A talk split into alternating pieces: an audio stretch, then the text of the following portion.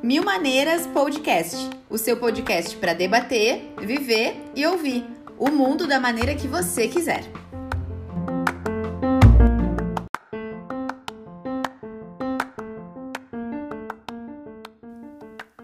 Quantas vezes você já adquiriu um produto a partir de um stories ou de uma propaganda que viu? Ouviu um tweet passou a se indignar junto com aquela pessoa ou aquele grupo? O quão determinante podem ser as influências das redes no nosso comportamento?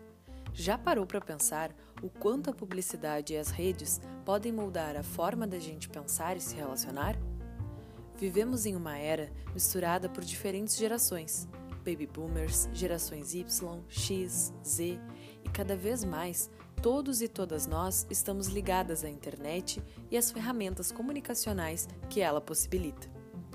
Pertencimento, imediatismo, consumismo, algoritmos, dados. A pauta deste episódio traz um recorte dentro desse mundo das mídias sociais e o seu impacto nas nossas existências online e offline. Caro e caro ouvinte, estamos iniciando mais um episódio do Mil Maneiras. Yeah! E hoje contamos com a presença ilustre das nossas queridas parceiras e participantes, Mi e Nina. E, claro, vou fazer um suspense, mas sim, temos a presença de um convidado. Ele, que além de um profissional incrível, é um amigo pessoal do Trio do M. Eu sou a Maria Múrias, a host deste episódio, pauteira oficial do Mil Maneiras, e vou passar a bola para as gurias darem o seu olá para ti que está nos ouvindo. Oi, gente, é um prazer estar aqui novamente com vocês que estão nos ouvindo e também com vocês que estão aqui participando deste momento de gravação. Vou fazer suspense também, né? Não vou falar, a Maria que vai ser responsável por falar quem está aqui conosco, mas tenho certeza que esse episódio vai ser demais. Acho que a gente vai conseguir trazer perspectivas diferentes e pautas mega atuais. Então, tô ansiosa.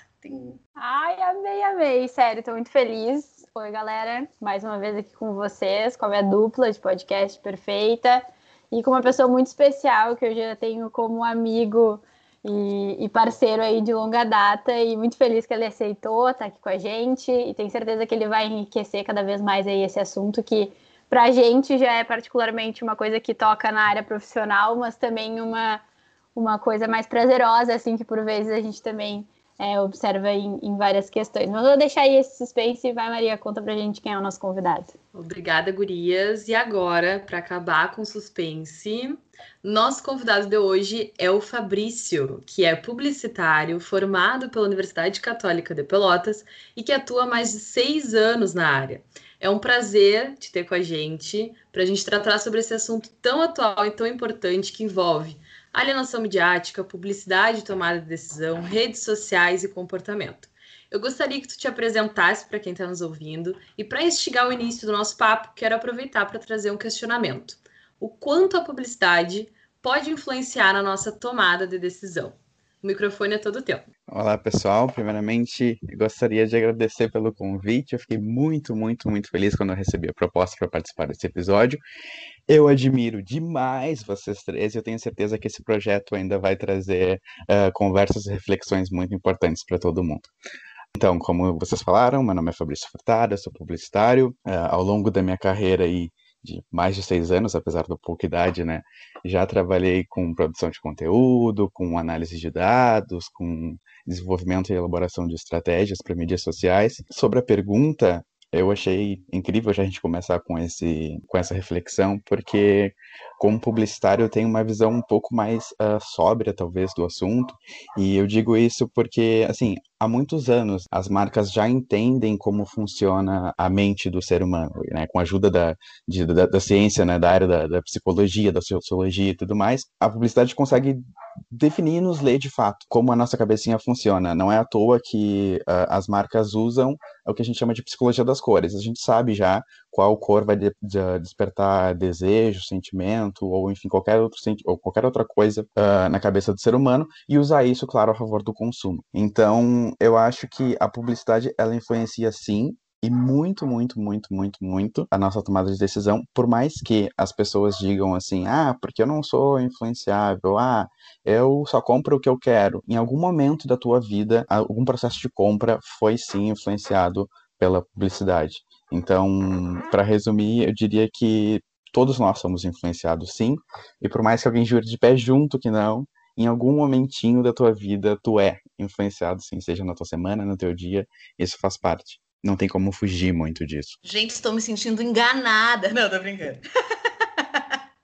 Mas é muito verdade isso que o, que o Fabrício trouxe, né? Muito, muito bom a Maria ter começado com essa, com essa pergunta, porque hum, às vezes a gente não para para refletir mesmo, né, no nosso, na nossa trajetória, no nosso, no que a gente fala sobre consumismo em si, sobre o nosso comportamento, principalmente para publicidade, né, que é o lugar, digamos assim, o espaço que faz com que a gente seja influenciado, sim. Esse é, é um dos grandes, dos grandes papéis, mas acho que uma das coisas que a gente vai acabar falando é, aqui também é essa consciência, né? Tanto por parte de quem faz parte da publicidade, tenho certeza que o Fabrício vai trazer isso muito bem, tanto para quem consome. Por mais que às vezes o consumidor, para ele seja um pouco às vezes mais difícil ter essa consciência, até despertar esse momento, mas em outros em outras em, em outros momentos a gente percebe que uma publicidade que é feita com consciência, com pensamento, que vai além do da loucura da venda e tipo, você tem que comprar, nananã, é aquela coisa de persuasão. Eu acho que que essa consciência ela, ela é bem bem importante. Gente, esse episódio vai ser demais, socorro. Ai, gente, muito bom. Assim, acho que por uma pessoa que, como eu, né, e o Fabrício, a gente trabalha bem mais dentro desse mercado da, da publicidade, né, mais do que as gurias. A mim já é mais voltado para a área da comunicação como um todo, mas enfim. Uh, eu também já atuo aí mais de quatro anos no mercado e vejo quanto esse, essa função de a gente é, persuadir o consumidor, ele vem mudando, assim, né? Claro que ainda se tem muitas empresas que têm esse posicionamento muito forte, e aí tem marcas que também pegam, né, e, e pedem para uma agência seguir naquele formato, que por vezes a gente também, como profissional, particularmente não concorda, mas enfim, né? Empresas são empresas, a gente vive no capitalismo e, faz parte do, do, jogo, a gente tem que saber jogar aí nesse sentido. Mas eu e o Fabrício, a gente sempre foi muito crítico em relação a isso, né? Qual é o conteúdo que a gente está entregando de fato para essas pessoas, de que forma que a gente quer impactar elas, assim. E hoje em dia se fala muito em relação também à jornada de atenção, né? Porque quando a gente é, para para analisar, depois que a gente colocou aqueles projetos no ar, depois que a gente criou é, uma campanha digital mais voltada ali para Instagram, Facebook, Twitter, enfim, as redes, né, que é o contato que a gente tem maior, hoje em dia, pelo menos eu, é, a gente fala muito em relação a isso, assim, de como que a gente vai trazer aquela pessoa naquele contexto, daquele conteúdo, assim, né, o que que faz sentido para ela. Não adianta só eu querer, olha, de 9,90 por 2,50, de não sei o que, não, entendeu? Não é mais é, uma publicidade escrachada, assim, ainda existe? Ainda existe, de muitos, de muito. E aí tem um outro, um outro rolê aí no meio que é a função da mídia paga, né? Então, hoje em dia, a gente consegue com a mídia, através do tráfego, através de várias coisas. Não é tráfego, tá, gente? Só para contextualizar aqui que às vezes rola essa, essa função aí. É tráfego, tá? Que são é, Facebook Ads, Google Ads, Instagram Ads, enfim, esses espaços que a gente consegue colocar um valor ali mensal, diário, enfim, tudo isso depende da estratégia. E aí a gente consegue hackear no bom sentido ou no mau sentido, depende né, da visão que tu tem, uh, hackear de fato nossos consumidores, de que forma a gente quer atingir aquele público, qual é a idade, qual é o lugar, quais são as coisas que a gente quer, aquela ação, né? Tanto que existem objetivos diferentes. Então, quero que a Maria e a Milena lá, elas no final do, do meu conteúdo, elas comentem, elas interajam, eu quero que elas compartilhem com outras pessoas aquilo que elas viram. Então, tudo isso a gente consegue uh, colocar num GPS, assim diríamos. Então, é, hoje em dia, com a publicidade e com o digital, como o Fabrício trouxe, a gente tem muito mais a percepção e a noção de quem é, de fato, o nosso consumidor. Então, a gente tem acesso a bastante coisa, é bizarro, é assustador. Pra gente também, na hora do dia a dia, isso pega, assim, porque até que ponto a gente tem uma liberdade em relação a isso, né? Então, tem várias questões também que vêm é, sendo criticadas, mas também no bom sentido da gente melhorar essas relações dentro da internet, porque internet não é terra de ninguém, tá, gente? Então isso é bem importante lembrar. Exatamente. Acredito que às vezes mais sutil, às vezes mais agressivo, mas sempre a publicidade, o marketing, ele tem um, um objetivo de impacto, como a Marina trouxe, o Fabrício e a Milena também. Uh, tem mais uma questão, que é um traço da nossa geração super importante de destacar, que é a cultura do imediatismo, né? Há uma certa tendência de comportamento. E eu queria perguntar para o nosso convidado, e depois ouvir da Mi e da Nina, como opera, né, essa relação de consumismo que a Milena trouxe. A gente está cheio de ganchos aqui, né? Imediatismo, né? E o comportamento de quem está sendo atingido por essas mídias sociais e qual o peso dessas redes na construção do nosso comportamento, das nossas opiniões. Perfeito, perfeito. Então, eu vejo, né, não só eu, todo mundo que estuda sobre o assunto e tem um, conhecimento um pouco mais aprofundado, tem uma visão sobre o consumo como uh, o consumo sendo um processo social de acesso a diversas coisas, como bens, serviços, experiências, etc. Mas também funciona como produtor de identidade e, consequentemente, como estilo de vida. E nós, né, seres humanos, somos criaturas movidas pelo sentimento de pertencimento. A gente precisa se identificar com um grupo social, a gente precisa se identificar com várias outras coisas para que a gente se sinta parte de, um, de alguma coisa, de um todo, e assim, consequentemente, satisfeito.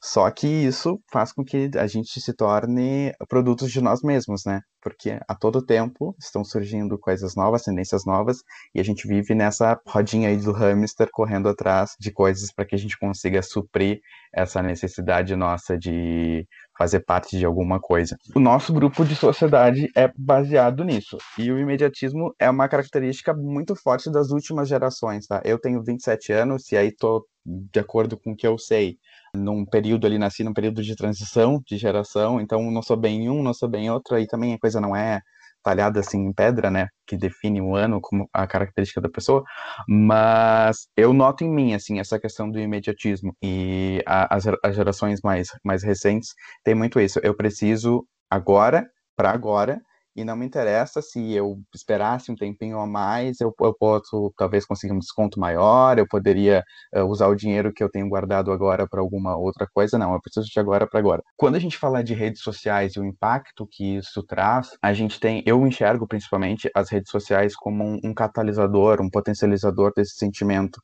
de preciso pertencer a alguma coisa para, porque eu preciso uh, adquirir alguma coisa, ou melhor, reformulando, eu preciso adquirir alguma coisa para pertencer a algum grupo específico.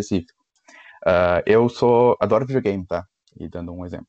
Uh, adoro videogame, tenho um PlayStation 4. Recentemente a Sony lançou um PlayStation 5, que vem aí, lindo, maravilhoso, poderosíssimo. E só que assim, o videogame tá o olho da cara, porque é um lançamento, obviamente. E eu fiquei pensando muito tempo de será que eu compro agora? Será que eu não compro agora? Tipo, se eu comprar agora, eu tenho grana para pagar a vista? Não, não tenho, mas eu posso parcelar em um milhão de vezes, pagar um juros absurdo, mas eu vou ter o videogame. Eu preciso do videogame para agora? Não, preciso do videogame para agora. Até mesmo porque o videogame não tem jogos exclusivos para eles, é para ele ainda, ele joga, ele roda os jogos do PlayStation 4, que eu já tenho, não faz sentido que eu desespere para comprar o videogame agora. Só que as gerações que são movidas pelo imediatismo não tem esse tipo de raciocínio, sabe? Talvez se eu, Fabrício, aqui agora, juntar uma graninha por mês e ter o suficiente daqui a pouco para ir lá e comprar o videogame à vista, eu vou economizar um dinheiro muito maior que eu poderia usar para alguma outra coisa para mim mesmo, por uma pós, talvez, levando para um lado mais intelectual da coisa, uma viagem, talvez, uma coisa para satisfação e para aproveitar. Então, as redes sociais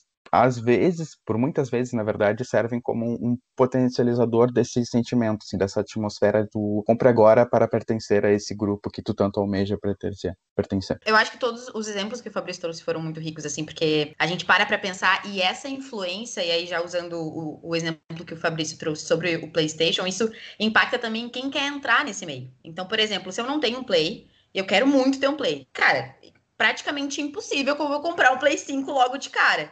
E aí eu já não posso meio que comprar o Play 4, eh, quer dizer, um Play 2, por exemplo, porque não vão ter os jogos que eu vou querer jogar, não vai ter não sei o quê, as atualizações. Então, toda essa consequência do imediatismo também impacta quem ainda não faz parte de um grupo. A pessoa que faz parte de um grupo, ela é, ela já está inserida ali, também teve a, a, sua jornada até chegar naquele grupo, mas agora quem quer ir entrando também tem essa dificuldade, digamos assim. Então, tudo que gira em torno disso, desse quero agora e vou ter agora e vou parcelar em 10 vezes, sendo que não há necessidade alguma nesse momento, e também, também reflete nesses comportamentos para a gente se inserir dentro de alguma de alguma bolha, se inserir dentro de algum grupo que a gente quer ser aceito. E é, e é bem difícil lidar com isso, assim, em certos momentos. Principalmente, como eu falei, trazendo a, a questão da, da, consci, da conscientização, assim, claro, daí a gente não fala só sobre publicidade, né? A gente fala sobre inovação, sobre tecnologia, esse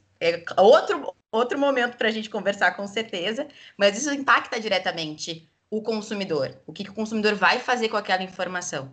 E aí, só uma coisa que eu queria eh, comentar: o quanto algumas coisas se fortaleceram e ficaram muito mais em evidência durante essa, essa pandemia, né? Sei que é praticamente impossível a gente não trazer esse tema aqui, a gente já está há um ano vivendo isso, mas a gente começou, começou a perceber, e além de perceber, se perdeu em, em vários momentos, porque é uma coisa muito nova, né, na, na vida, mas pra gente, né, dessa geração aí que tá entre, ou que já tá dentro da geração, como o Fabrício trouxe, mas essa, essa ideia de que todo mundo coloca tudo na rede social naquele momento, porque as pessoas estão entre aspas, né? Vou falar bem entre aspas mesmo, a gente sabe que muita gente está na linha de frente, muita gente precisa sair para trabalhar, mas a galera que está em home, a galera que está quase 100% em casa, é, tem essa, essa coisa mais evidente. Olhar mais para a vida do outro, perceber mais o que, que o outro está fazendo, onde é que o outro está, o que, que, o que, que ele comprou de novo, por que, que eu preciso comprar uma enxurrada de roupa se eu estou em casa? Qual que é a diferença? Então, todo esse consumismo ele é feito realmente, como o Fabrício trouxe, para satisfazer alguma coisa e a gente pertencer àquele grupo. Sendo que em alguns momentos da nossa vida somos pessoas únicas, diferentes, individuais. As vidas não são iguais, né? Então, enfim, isso é bem, bem importante para a gente refletir. Puxando esse gancho que a me trouxe agora, acho que aquela famosa frase, né? A gente sempre tenta achar que a grama do vizinho é bem mais verde que a nossa. Cara, é uma pi, uma, um palavrão, quando a gente se depara com, com essa linha, assim, né, nas redes sociais, do tipo, o que um story hoje impacta na vida da outra pessoa que tá lá olhando, assim. E pode desestabilizar, isso pode frustrar, isso pode criar uma expectativa, isso abala uma saúde mental, sabe? Essa linha tá muito tênue, assim, e cada vez mais exposta porque, como a Mi trouxe, infelizmente, não tem como a gente não deixar de falar da questão da pandemia. Isso intensificou? Sim. A gente está mais em casa? Sim. Então a gente tende a também abrir um pouco mais, né? O quanto a gente não conheceu os lares das pessoas agora através dessa função da pandemia, seja em casa, né?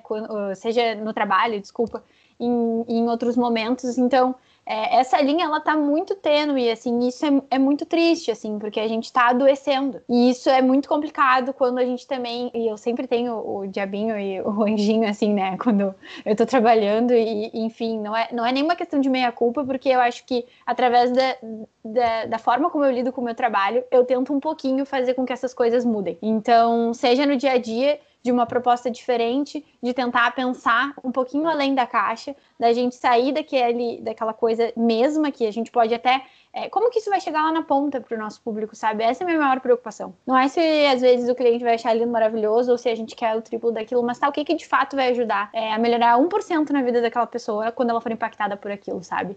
Então, o que eu não quero é que chegue um, um, uma peça, enfim, um post naquele nosso público, para Milena, para Maria, para qualquer pessoa, e aquilo cause algum momento de frustração, algum momento de é, uma expectativa que, enfim, então tem que ter esse cuidado, assim, e, e, eu sei que é difícil, é um processo muito complicado, porque pra gente que está dentro do mercado ainda se tem muito, né, do eu tô pagando, eu quero assim, então, através do meu trabalho, do pouquinho ali que eu consigo, eu, eu quero ser o diferente, sabe? A pessoa que vai levar, não, mas só um pouquinho, quem sabe a gente pensa desse outra forma, dessa outra forma aqui, desse outro caminho, porque eu tenho certeza que essa construção, né, e como a gente vem falando, é, desse comportamento, enfim, a gente vive num, num modelo capitalista e isso faz parte, né? Quando a gente acha que um PlayStation 4 tá super ok, vem lá e vem o PlayStation 5. A mesma coisa do iPhone bonito, vem lá o iPhone 300 milhões já, entendeu? É isso. O que ontem tava na moda, hoje já não tá mais. E aí tem uma curva, né, que a gente fala bastante dentro do marketing,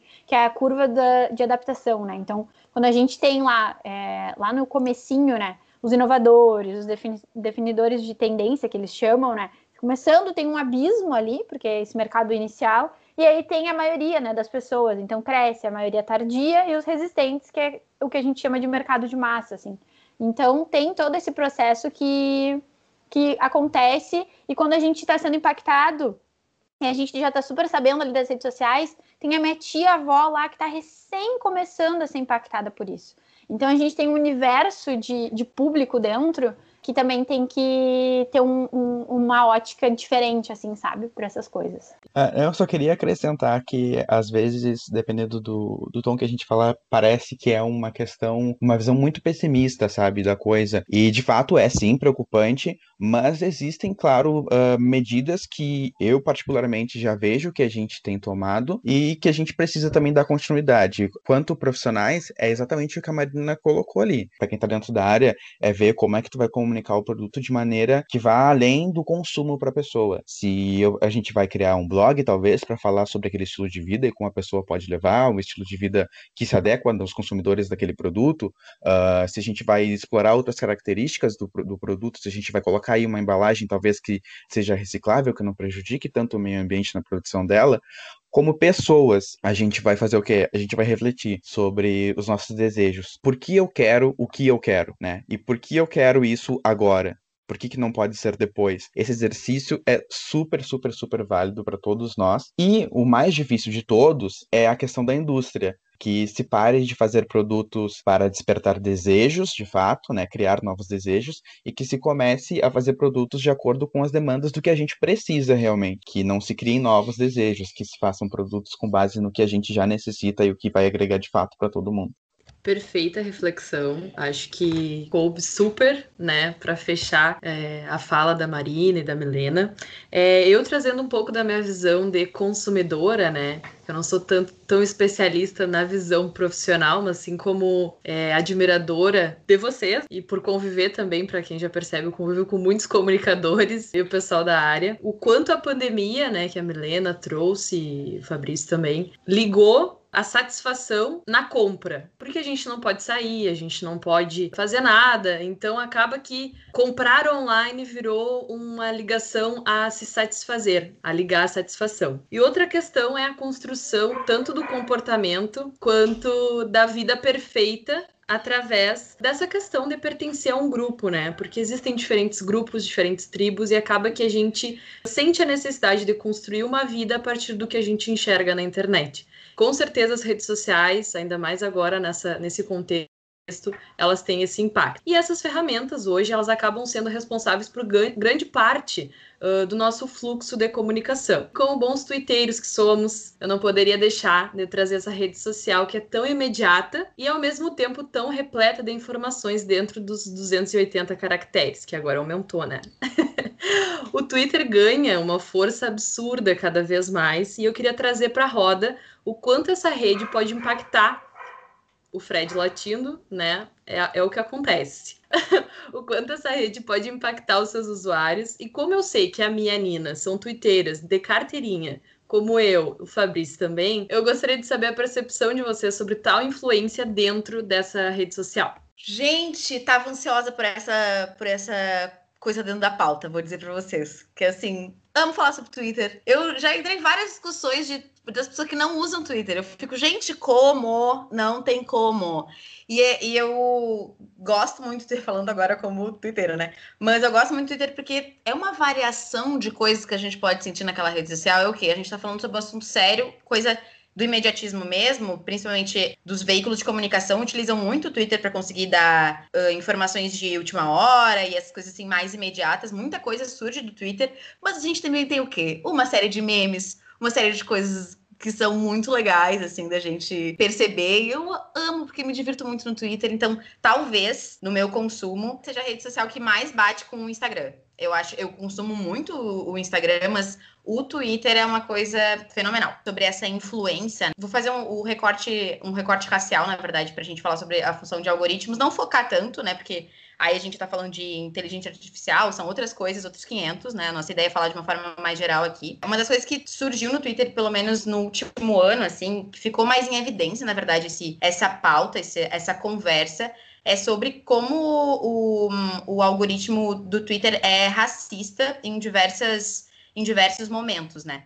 Então, para exemplificar para vocês, assim, é, para ti que está nos ouvindo, o Twitter tem aquela ferramenta de otimizar alguma imagem ou algo que a gente vá publicar, né? Então, é uma imagem grande, e aí no momento do feed que a gente fica, que a gente fica rolando ali, ela tá menor. E aí alguns usuários começaram a perceber que, independente do lugar onde a pessoa negra estivesse, são duas pessoas, uma pessoa negra e uma pessoa branca na mesma imagem, tá? se se colocam elas em extremidades diferentes, em vértice e tudo mais, o que fica otimizado é a pessoa branca. Então, essa foi uma pauta muito recorrente nas redes e pelo menos assim na minha na minha bolha de Twitter. Sei que a Nina vai falar um pouco mais sobre isso. Ficou se procurando uma resposta. E na verdade a gente sabe qual é, né? O racismo de fato mas não se teve uma resposta oficial do Twitter com relação a isso. Eu, pelo menos, não consegui encontrar, ou, ou, pode ser que tenha passado, mas de como solucionar isso. Como a gente perceber que o conteúdo criado por pessoas pretas vai ganhar o mesmo impacto do conteúdo criado por pessoas brancas. Então, o Twitter, assim, é uma rede social que eu amo muito, que eu gosto muito mesmo, mas a gente conseguir perceber isso dá uma, uma tristeza, assim. O Fabrício trouxe a palavra do, do pessimismo, assim, mas é realmente triste, porque a gente, a partir dessas coisas que realmente acontecem, são fatos, todo mundo viu, todo mundo percebeu. Quem quiser fazer o teste pode ficar à vontade para perceber que isso vai acontecer. Independente disso, a gente já começa a pensar que talvez o conteúdo que a gente produza lá não impacte certas pessoas ou não chegue no momento que a gente quer que chegue, por essas coisas que vão além de nós, que vão que falam mais mais alto assim. Então, só aproveitei a gente falar sobre sobre Twitter para conseguir trazer esse recorte. Também quero ouvir depois da Nina, do Fabrício da Maria, porque hum, a gente vai falar bastante sobre Twitter. Ai, gente, olha, Twitter, eu confesso, tá, que fui uma pessoa que relutei muito durante a faculdade, e aí uma pessoa que fez jornalismo e que o jornalismo ferve dentro do Twitter, tá? Então, o jornalismo é dentro do Twitter é uma das principais redes que atualmente é onde eu me informo, tá? Pra, hoje o, o Twitter para mim é de manhã o meu jornal, diríamos assim, né? Quando eu começo meu dia ali tentando saber um pouquinho o que está rolando no Brasil, no mundo, enfim, né, me informando.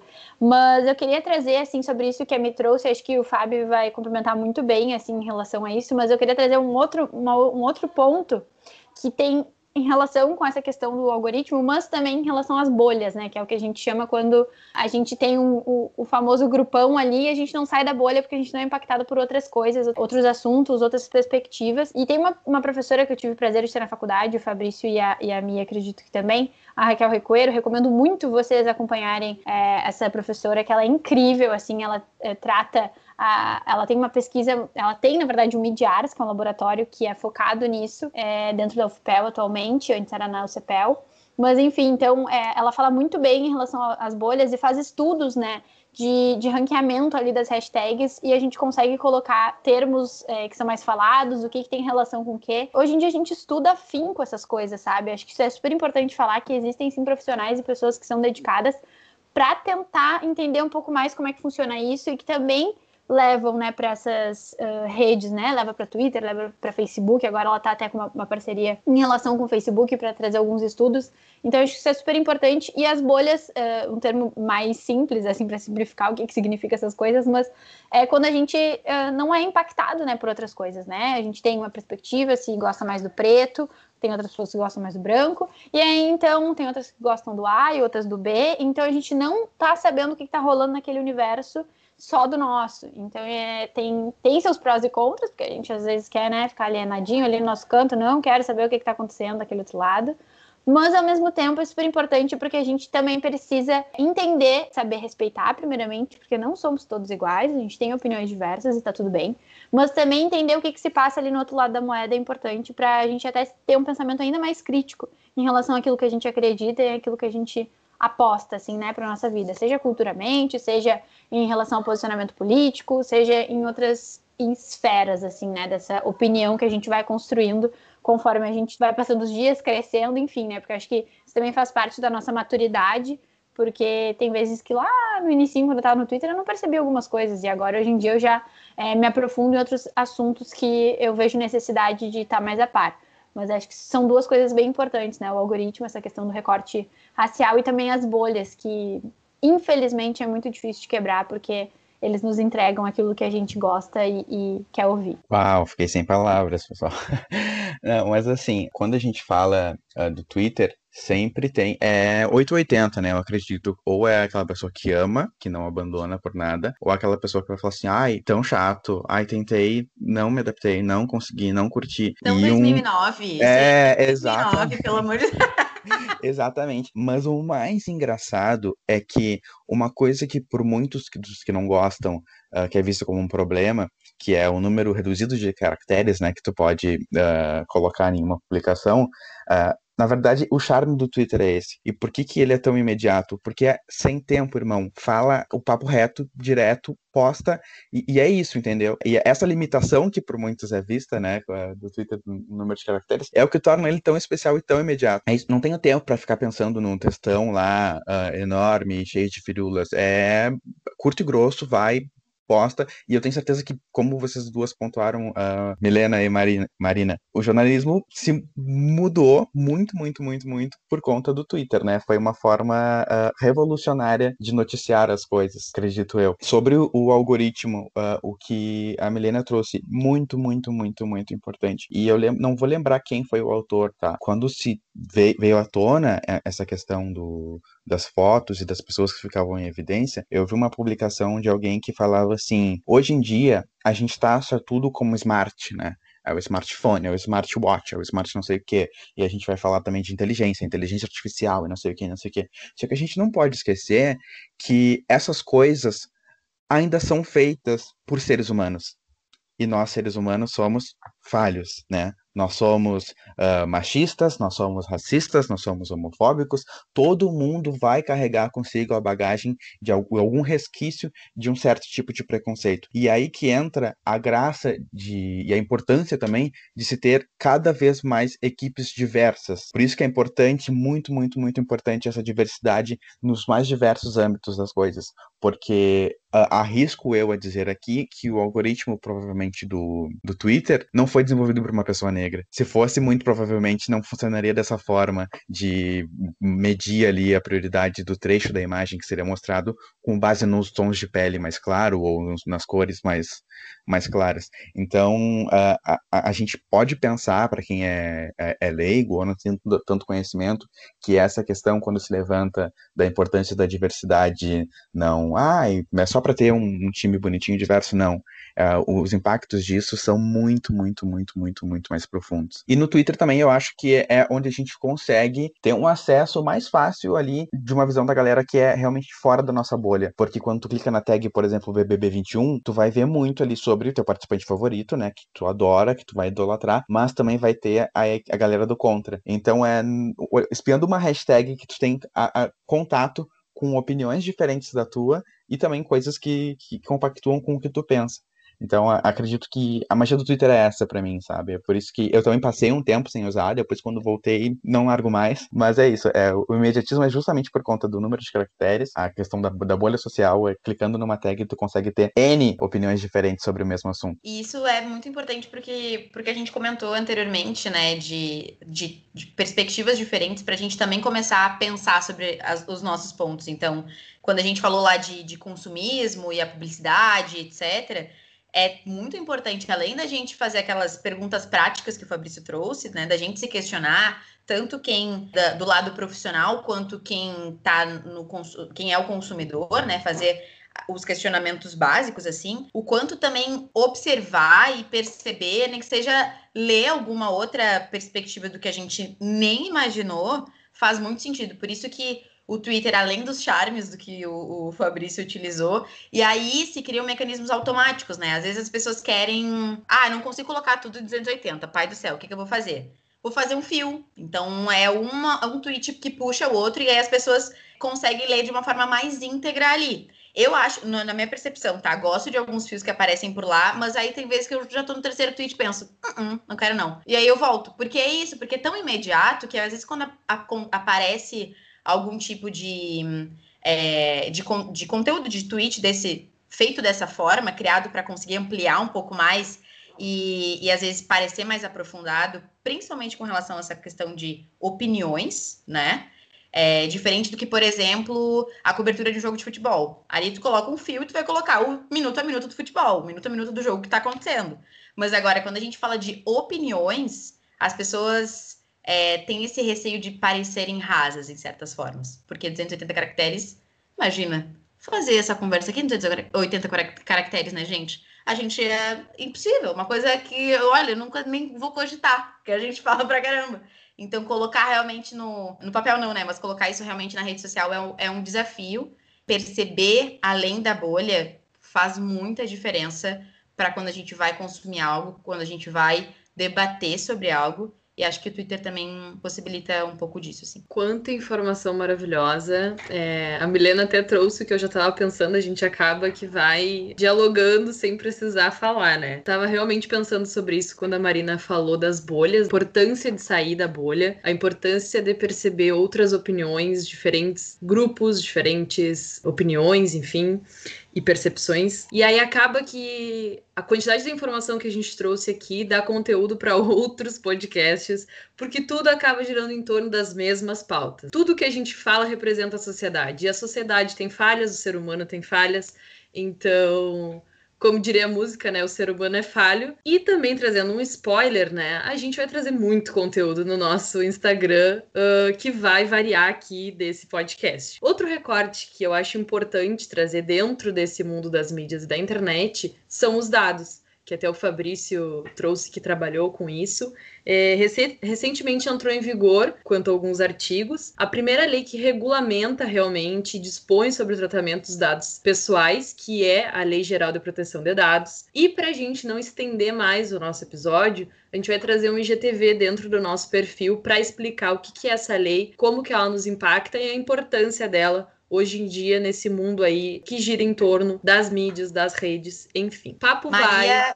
Maria entregando tudo como nossa estudante Ai. de direito aqui, maravilhosa. Ai, vocês acharam que não ia ter BO? Ah, pronto. Eu assumo não ia ter leis. O Ved, como é que é o nome? Vedmeco, Vedmeco, aquele livro enorme que eu fiquei chocada. Mas enfim, respeito, adoro, galera. Vocês, olha, admitem. Quem lê todas as leis, né? Todo dia tá mudando. Tô entregando tudo.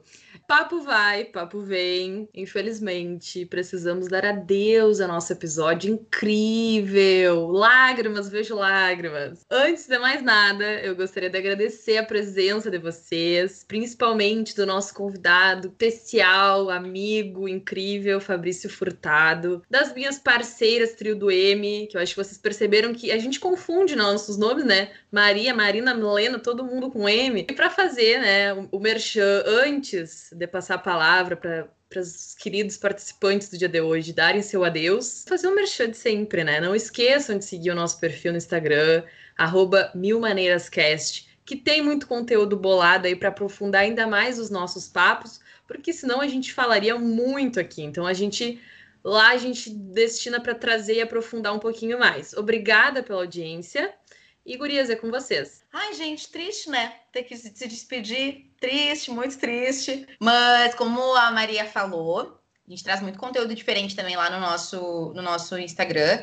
Até porque a gente não dá conta de falar tudo aqui, né? E como a gente falou, é importante ter outras perspectivas. E lá a gente consegue discutir um pouco mais, né? E além Apesar de, com certeza, como eu sempre falo nos episódios, quando eu, quando eu escuto um podcast, eu estou falando com a pessoa. A pessoa fala outra coisa e eu falo, menino, tu vê. É verdade, eu sou esse ser humano. Então, tenho certeza que vocês estão fazendo isso é, a mesma coisa. Mas eu queria, de novo, né, agradecer, assim, o Fabrício pela disponibilidade, mas também por conseguir trazer o assunto de uma forma tão orgânica, tão simples pra gente, sabe? Porque, como, como a Maria falou, a gente já faz parte disso, né? Somos uma geração que, que nasceu com isso e que cada vez mais está presente dentro das redes sociais e dentro de tudo que as redes impactam no nosso comportamento.